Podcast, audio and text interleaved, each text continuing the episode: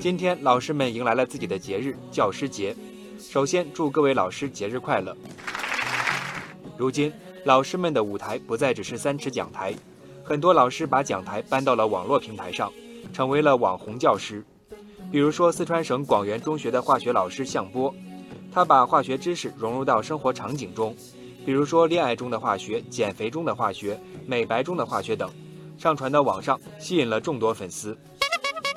网友小芝麻说：“以前是上课偷偷玩手机，现在是在手机上认真听课，而且还听了一上午。”网友清晨说：“如果这是我的老师，我应该能上清华。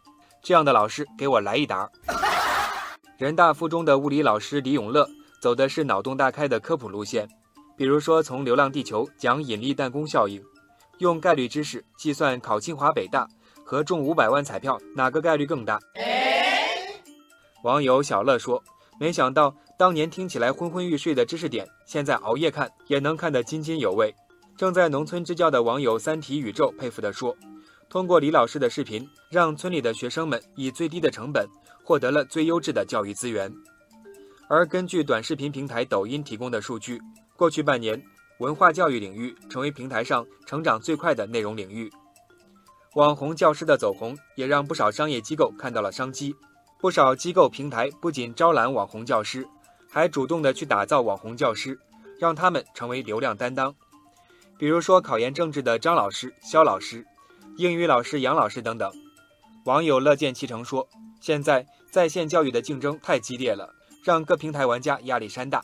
如果能有一两个网红教师，那就是擦亮了招牌。”而刚刚通过司法考试的网友亮晶晶说：“自己就是选了某网红老师的课程，吸引自己不断学习，效果呀确实不错。”而根据预计，到明年，在线教育的规模将超过两千亿元，确实是一片蓝海。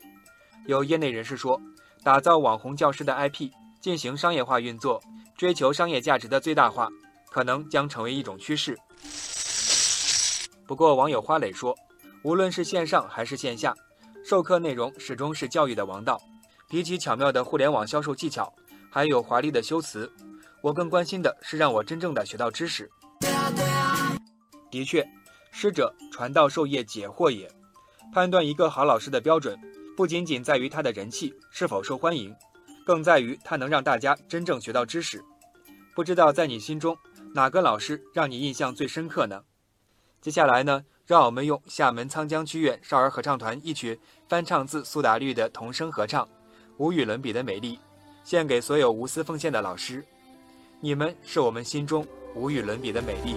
风在上飞人